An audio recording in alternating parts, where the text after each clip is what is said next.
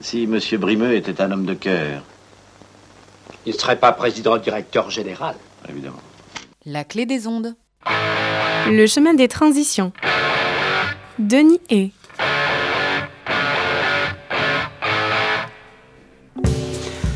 Bonjour à tous et à toutes et bienvenue sur le chemin des transitions. Nouvelle version avec, bien évidemment, un nouveau copilote qui reviendra toutes les semaines pour accompagner notre guide du jour.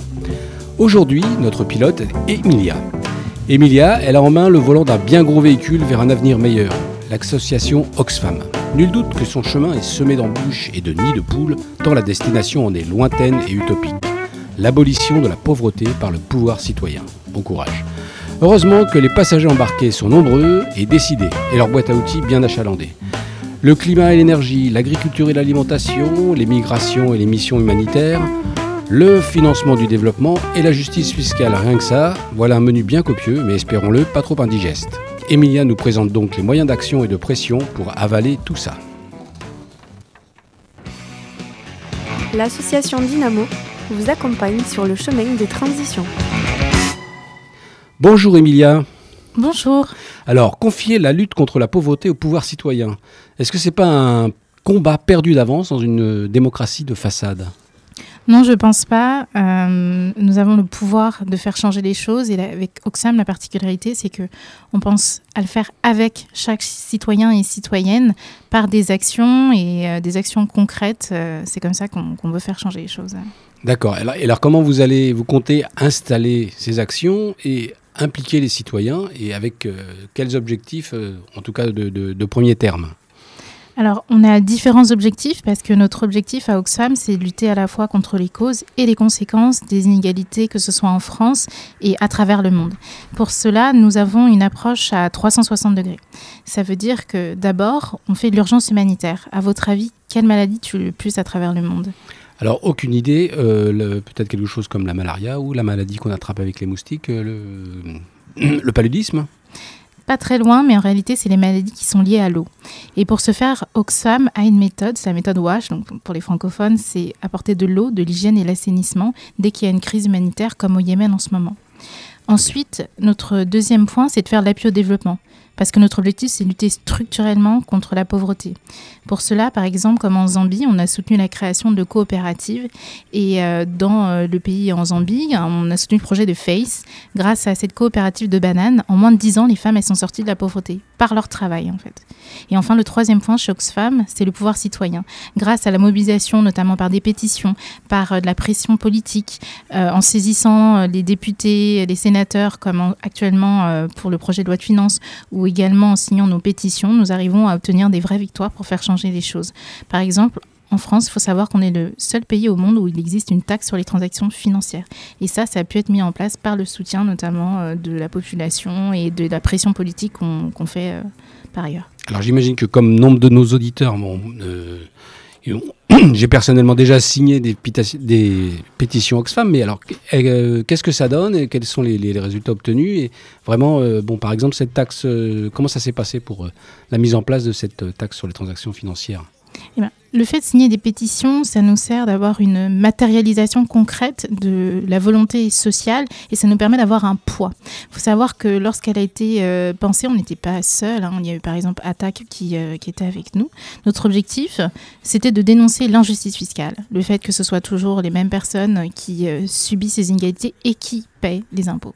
Et donc pour ce faire, en, plus de, des pétitions qui ont été signées, on les a apportées au président de la République de l'époque, qui était Nicolas Sarkozy. On lui a dit il y a 500 000 personnes qui euh, veulent une taxe sur les transactions financières. Nicolas Sarkozy l'a mis en place. Malheureusement, il n'a pas été élu. Enfin, malheureusement, heureusement, il n'a pas été élu. Il l'a mis en place pourquoi? Parce que son objectif, c'était d'avoir une. euh, Comment dirais-je De saisir. euh, l'intérêt du citoyen en montrant, regardez, je suis sensible aux inégalités. Il n'a pas été élu, mais on a continué cette pression politique, puisque après 500 000 personnes, il y a eu un million de personnes. On est allé voir le président suivant, qui était le président François Hollande, et euh, ça a permis d'augmenter cette taxe euh, qui était à 0,2, elle est passée à 0,3%. Donc euh, c'est sur les transactions financières, donc c'est uniquement les actions et les obligations sur les marchés financiers, parce que notre objectif, c'est pas de taxer le petit portefeuille du français lambda, mais c'est de vraiment cibler là où il y a vraiment de l'argent et ceux qui peuvent réellement contribuer euh, à, défendre des valeurs. Et cet argent, où est-ce qu'il va? Il va à la santé, à l'éducation, à l'écologie. D'accord. Donc les pétitions, c'est le, le pouvoir citoyen, il se matérialise comme ça? Ou est-ce qu'il y a d'autres moyens de, pour nous, citoyens, euh, d'avoir du pouvoir et d'influencer euh, nos dirigeants? Alors, il y a les pétitions, mais pas seulement, il y a également les marches. Euh, on l'a vu récemment dans l'actualité, les marches menées par euh, les jeunes, mais également euh, les moins jeunes, comme fin septembre, il y a des marches mondiales pour le climat et pour la fin du, monde, parce que pour la fin du mois, pardon, parce que pour nous, je dis souvent que c'est les deux pieds du- d'un même, d'un même corps. Si je vous demande, de, vous préférez que je coupe votre jambe gauche ou votre jambe droite, vous allez me dire aucun des deux. Et la fin du mois, fin du monde, c'est le même combat. Et donc marcher, c'est déjà euh, une cause importante, mais pour nous, Oxfam, ce qui est aussi important, je pense c'est le temps et l'attention qu'on accorde. Donc c'est la raison pour laquelle sur notre site, on met euh, à disposition des rapports qui sont très lisibles et qui sont accessibles au plus grand nombre pour que chacun puisse saisir les enjeux qui euh, sont dans nos sociétés, les enjeux d'inégalité, les enjeux d'injustice, pour comprendre que ce n'est pas une fatalité, pour pouvoir agir en connaissance de cause. Donc, si je, peux résumer ça rapidement, donc vos rapports permettent aux citoyens euh, d'être mieux informés, mieux éduqués entre guillemets, et, et de prendre, d'avoir envie de prendre le pouvoir. Voilà, exactement. Bon, eh ben, on fait une petite pause musicale et puis on en reparle tout de suite.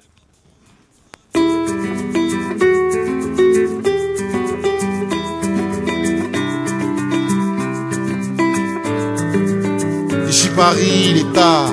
Le bitume reflète les phares au bas du thermostat en bronze à la carte postale. Longtemps pendant mon jeune âge, je pensais que l'usine faisait les nuages. L'eau potable est-elle cancéreuse? Les nuits d'hôpital deviendraient coûteuses. Ils disent qu'en ville on n'aime pas parler, qu'ils viennent vivre à mille au mètre carré, chacun son cube, y vieillir dans les tentacules de la solitude. Soleil du Nord, soleil du Nord. Soleil du Nord, quant au deuxième semestre, le mauvais temps insiste et le clown se des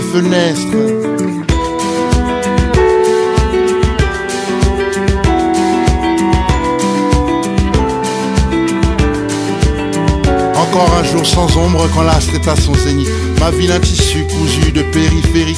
Le printemps nous transforme en sauvages. Au premier rayon, on plonge sans plage. On attend l'été pour s'entasser chez les autres. Ces gens du sud à l'accent chaud. On ne partage pas les mêmes horizons. Pour vivre les vôtres, nous cotisons.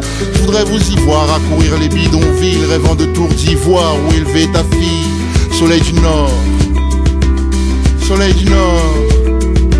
Famille nombreuse avec un seul salaire, c'est voir la mer à 20 ans, 19 étés de galère.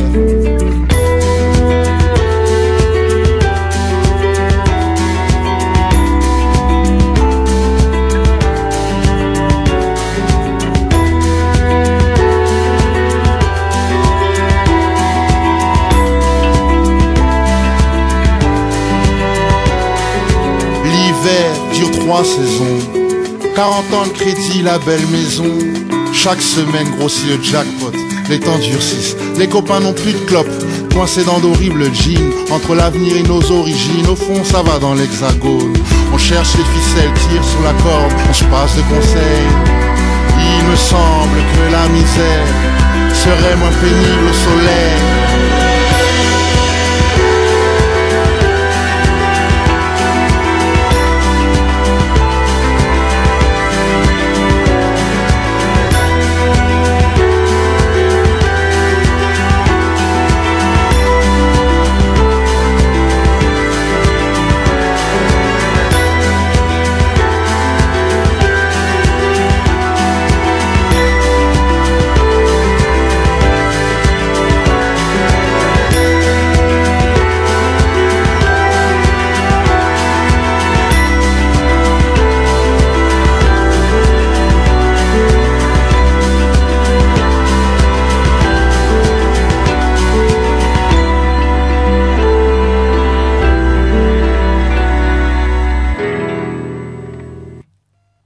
Nous écoutions Oxpo Puccino, Soleil du Nord.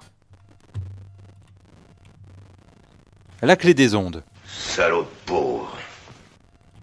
Environnement, économie, finances, citoyenneté, solidarité, les transitions vers le monde de demain sont multiples. Chaque semaine, notre invité nous accompagne sur son chemin des transitions.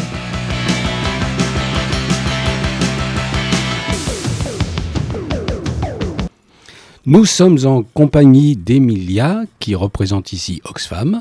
Nous avons déjà un petit peu discuté avec elle. Elle nous a évoqué les activités d'Oxfam, notamment euh, l'influence qu'on peut avoir sur nos dirigeants. On a parlé peut-être un peu trop rapidement euh, de l'action à l'international, notamment euh, de l'installation de l'eau qui intéresse particulièrement Dynamo, euh, puisque c'est qui est producteur de cette émission. Mais on a beaucoup parlé, et je pense que c'est un sujet brûlant, puisque le, budget 2020 euh, de notre euh, cher pays, France, est en train de, se discuter. Donc on a parlé beaucoup de, des pétitions, du pouvoir des citoyens pour influencer euh, nos dirigeants et notamment on a évoqué la taxe euh, sur les transactions financières. Alors quoi d'autre au programme pour euh, influencer le, budget 2020 Emilia?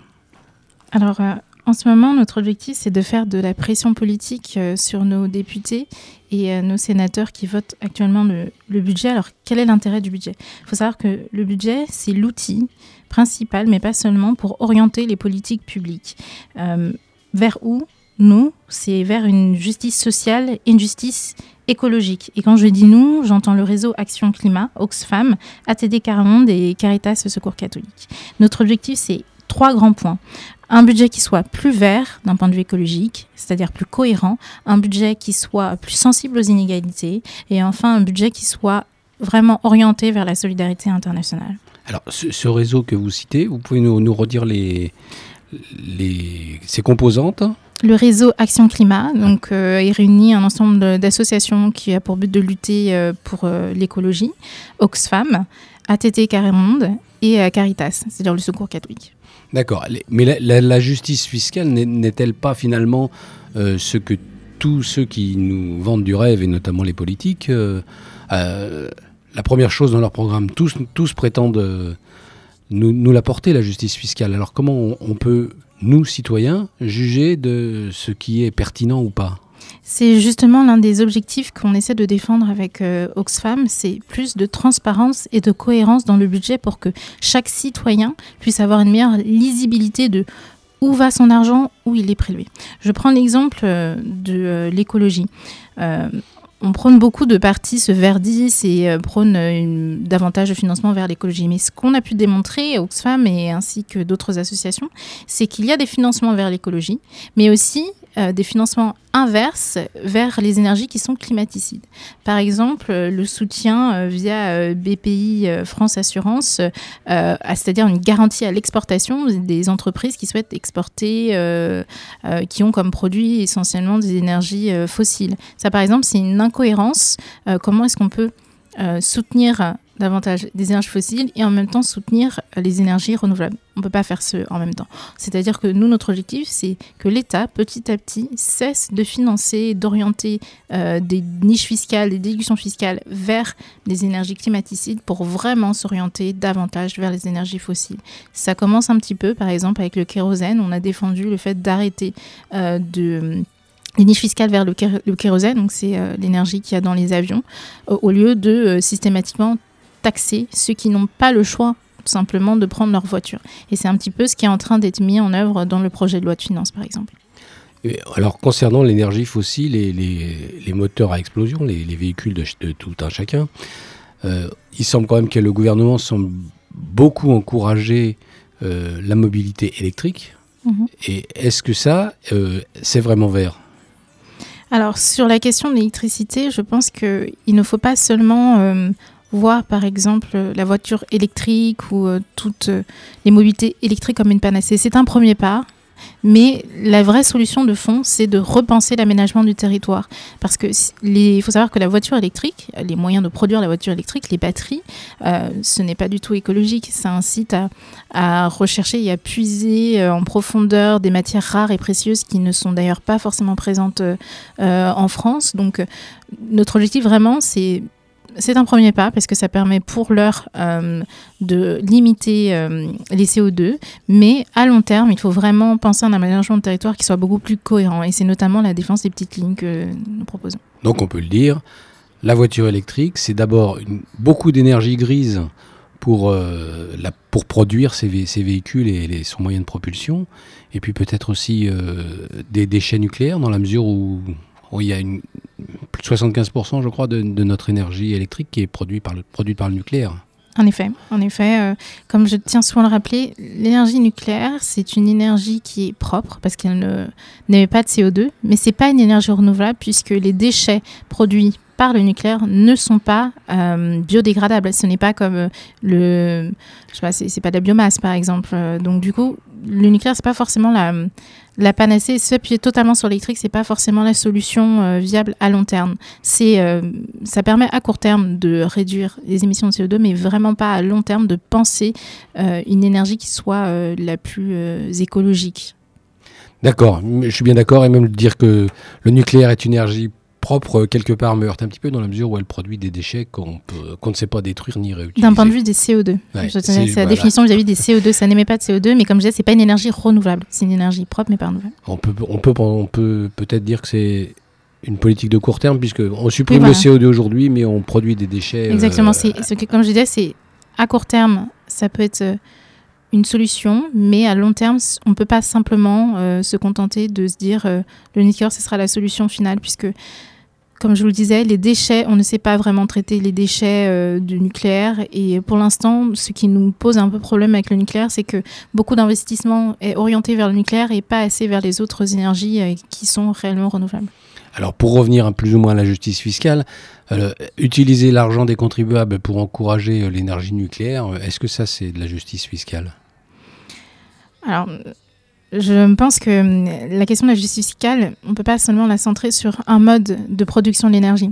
Si euh, la question énergétique est importante, mais ça concerne euh, aussi, je pense, la répartition euh, globalement des richesses. Il y a beaucoup de hum, points sur lesquels il est important de travailler, comme le fait, notamment, nous avons dénoncé que il y a une augmentation, une hausse des inégalités de revenus primaires. Qu'est-ce que c'est les revenus primaires? Ce sont les revenus qui, ont lieu avant euh, le transfert euh, des euh, prestations sociales. Et en France, les prestations sociales, depuis un certain nombre d'années, permettent de masquer en fait cette hausse des inégalités. À l'heure actuelle, depuis quelques années, malheureusement, notre imposition est extrêmement centrée sur des impôts qui sont injustes et qui pèsent sur la plupart des contribuables, ceux qui n'ont pas forcément les moyens, tels que la hausse de la CSG, alors qu'en même temps, l'État euh, supprime euh, l'impôt sur la fortune, l'ISF. Donc, ce que nous proposons notamment, euh, c'est un budget qui soit beaucoup plus lisible sur ce qui... ce qui est prélevé, où est-ce qu'il est prélevé.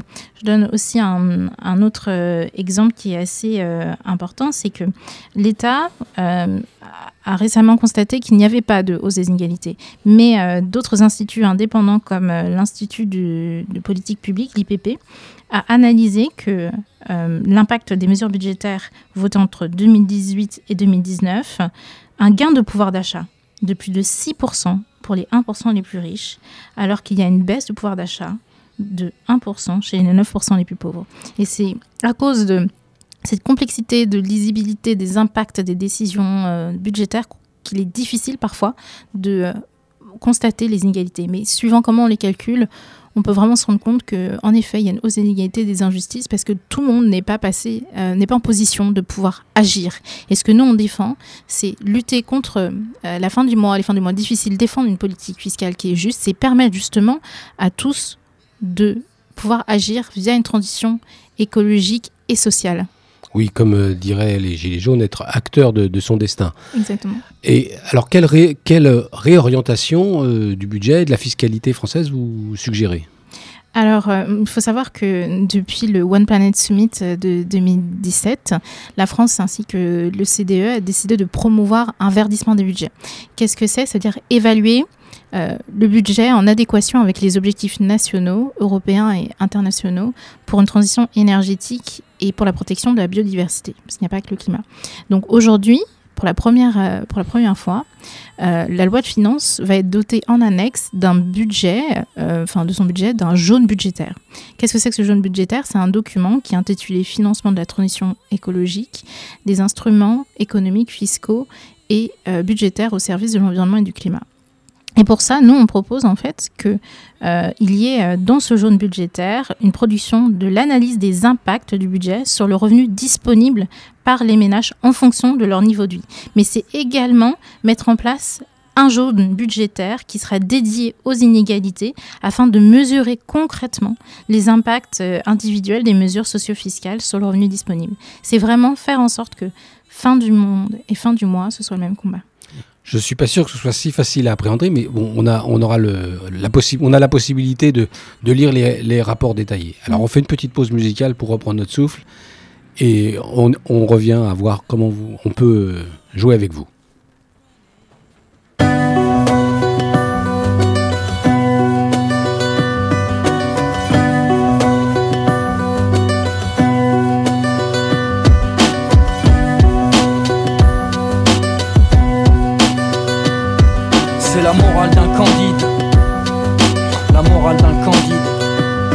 A priori c'est une région de versants de rivières, d'industrie et de religion. Je pars traversant la Bavière, soudain mes yeux s'offrent Prague Et les soyeux reliefs tchèques où des et drogues se draguent Où l'on coffre pour un chèque les contrebandes de Varsovie Les bandes de Kiev et d'Ukraine.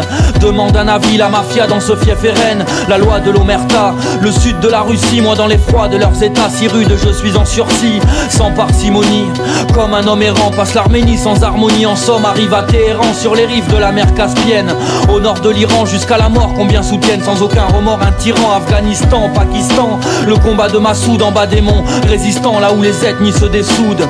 Mon cœur se blinde entre rancœur et frénésie, sous les heures et les peurs passent l'Inde et l'archipel d'Indonésie. Les semelles défraîchies par le vieux continent, je pars naïf, impertinent, mais parfois le feu rafraîchi. Peu chétif, j'ai franchi les frontières de mon territoire. Affranchi, je blanchis quand semelle prière et victoire. Les semelles défraîchies par le vieux continent, je pars naïf, impertinent, mais parfois le feu rafraîchi. La foi presque J'avais l'âme d'un candide, maintenant le calme du fauve. La fresque n'a rien de splendide. La Papouasie, loin de Bali, ces hommes, ces tribus d'indigènes. Après l'Asie, c'est l'Australie, comme rebut des aborigènes. Des gens que l'on jette sans gêne, que l'on marginalise. C'est l'argent que l'on sacralise, c'est abject et moi j'analyse. Vu c'est l'océan Pacifique. Ces archipels où chaque île est un scalpel Sous une idylle spécifique, un paradis soporifique Dans le rose et l'utopique, la thune irradie le typique Les lacunes sont catastrophiques, dans leurs lacunes rien de grandiose Rien d'homérique, je file en Amérique Mais au Chili j'ai plus grand chose À Santiago je rêve du nord avili par la pollution Sans mago défile à mort, États-Unis seule solution Valeureux mais démunis, je traverse le Costa Rica Les averses, les désunis, les malheureux, etc Ce lendemain sans arnica, je dépasse le Mexique Ce gamin qu'on enterrera, il trépasse, j'en perds mon lexique les semelles défraîchies par le vieux continent. Je pars naïf, impertinent, mais parfois le feu rafraîchi. Peu chétif, j'ai franchi les frontières de mon territoire. Affranchi, je blanchis quand semelle prière et victoire. Les semelles défraîchies par le vieux continent. Je pars naïf, impertinent, mais parfois le feu rafraîchi. La foi presque sauve, j'avais l'âme d'un candide. Maintenant le calme du fauve, la fresque n'a rien de splendide. Consciencieux dès mon arrivée, pour perspective le Texas. Sur les cieux, les yeux rivés, ma rétrospective me désaxe. Des invectives parlent d'anthrax. Est-ce de circonstances leur détective avec prestance Parle de guerre hélas Vers l'est je circule C'est la Nouvelle-Orléans Dans ce qu'il reste des véhicules Des personnes vivent dans le néant le glaçon dérive du rêve américain, je prends du recul, résonne, le mien deviendra africain. Quoi qu'il adviendra, je parviens jusqu'au Sénégal, comprends que tout est inégal, partout je suis dans de beaux draps. Je m'éprends d'humanitaire, ça s'écartèle sous des drapeaux. Rien d'immunitaire, des attelles sous la peau, des corps pleins d'anomalies, le ventre immonde des biafrés. Me rends compte d'un monde balafré, j'ai pour décor la Somalie, la misère n'a pas de carrefour, l'agonie est totale, l'hexagone un piédestal, je pars du désert du Darfour, les semelles défraîchies par le vieux continent, je pars naïf, impertinent mais parfois le feu rafraîchi. Peu chétif, j'ai franchi les frontières de mon territoire. Affranchi, je blanchis quand semelle prière et victoire. Les semelles défraîchies par le vieux continent. Je pars naïf, impertinent, mais parfois le feu rafraîchi. La foi presque sauve, j'avais l'âme d'un candide. Maintenant le calme du fauve, la fresque n'a rien de splendide, rien de féerique. De mon itinéraire à travers le globe, je n'en retiens pas ces criques. J'ai des images funéraires décrites au-dessus du lobe, l'Eldorado se fabrique et mon recul en sera les briques. J'ai vu la survie, la mort et la souffrance. Aujourd'hui sans remords, ma vie sera en France, la morale d'un candide.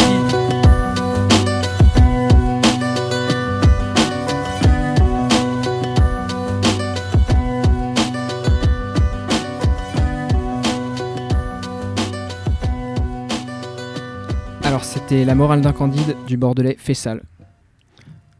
Maintenant, Nathan va nous proposer de se renseigner un petit peu plus profondément. Alors, qu'est-ce que tu nous proposes aujourd'hui? Oui, alors justement, en actu sur le site d'Oxfam France, 4 années de conflit au Yémen, la crise est délibérément empirée. Un article qui nous explique que 80% de la population yéménite, soit 24 millions de personnes, a besoin d'assistance humanitaire. Le Yémen est en effet la pire crise humanitaire de notre temps selon l'ONU. Oxfam mène des opérations sur place pour fournir de l'eau, construire des latrines et fournir des kits d'hygiène pour éviter la propagation des maladies. L'article rappelle que cette aide humanitaire est fortement entravée par les blocus orchestrés par la coalition et à laquelle nombreuses armes ont été vendues par la France. Une pétition pour demander l'arrêt de la vente d'armes aux belligérantes de ce blocus a d'ailleurs été lancée par Oxfam. L'occasion pour nous de, replonger dans l'histoire de ce conflit à travers une vidéo de Géopolitis, une émission de la radio-télévision suisse, Yémen, guerre en silence, qui revient sur les causes et les enjeux de cette crise. Sous l'égide d'une guerre pas si froide entre l'Iran et l'Arabie saoudite, on y apprend entre autres que ce pays est bel et bien victime de la loi du pétrole. La vidéo date de 2018, ce qui permet de rappeler que les populations sur place doivent bien trouver le temps long. Je rappelle Géopolitis, Yémen, guerre en silence. Merci Nathan. Donc, euh, pour trouver, on trouve le lien directement sur le site d'Oxfam, j'imagine euh, Pour l'article, oui. Sinon, il faut aller sur YouTube pour la vidéo. Très bien.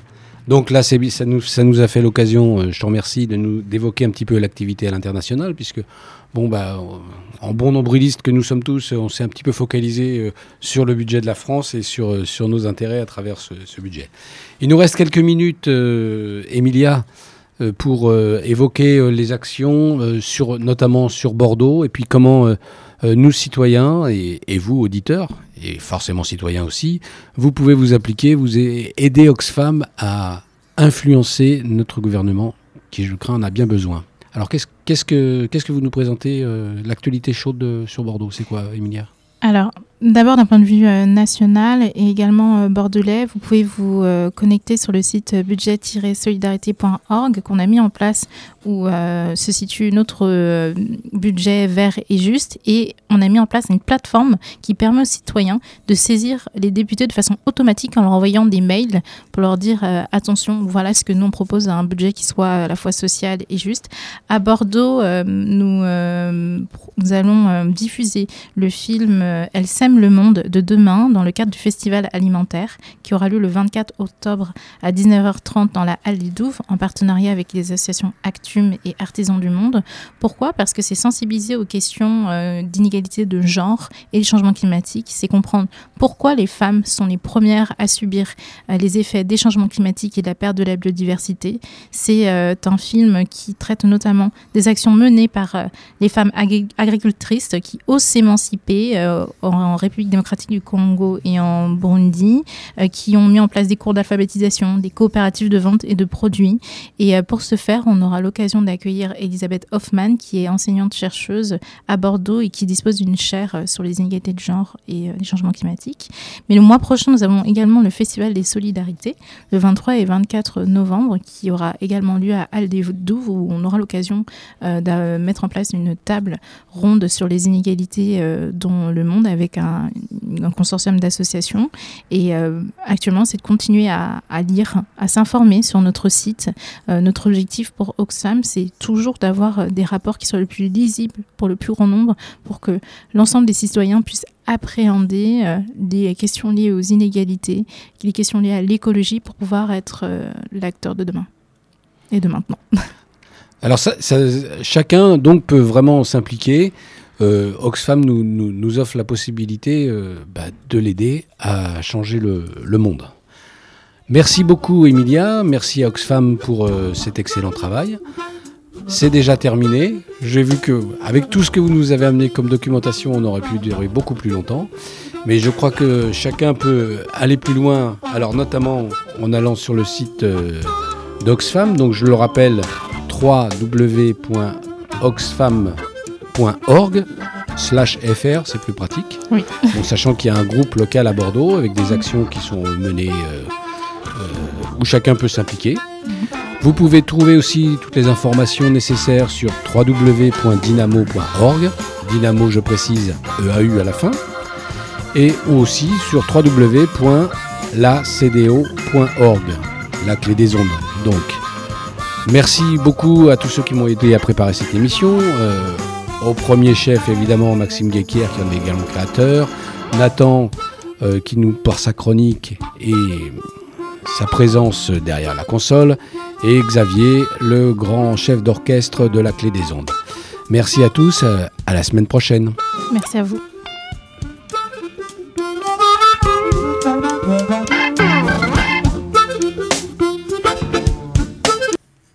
La clé des ondes. Salaud.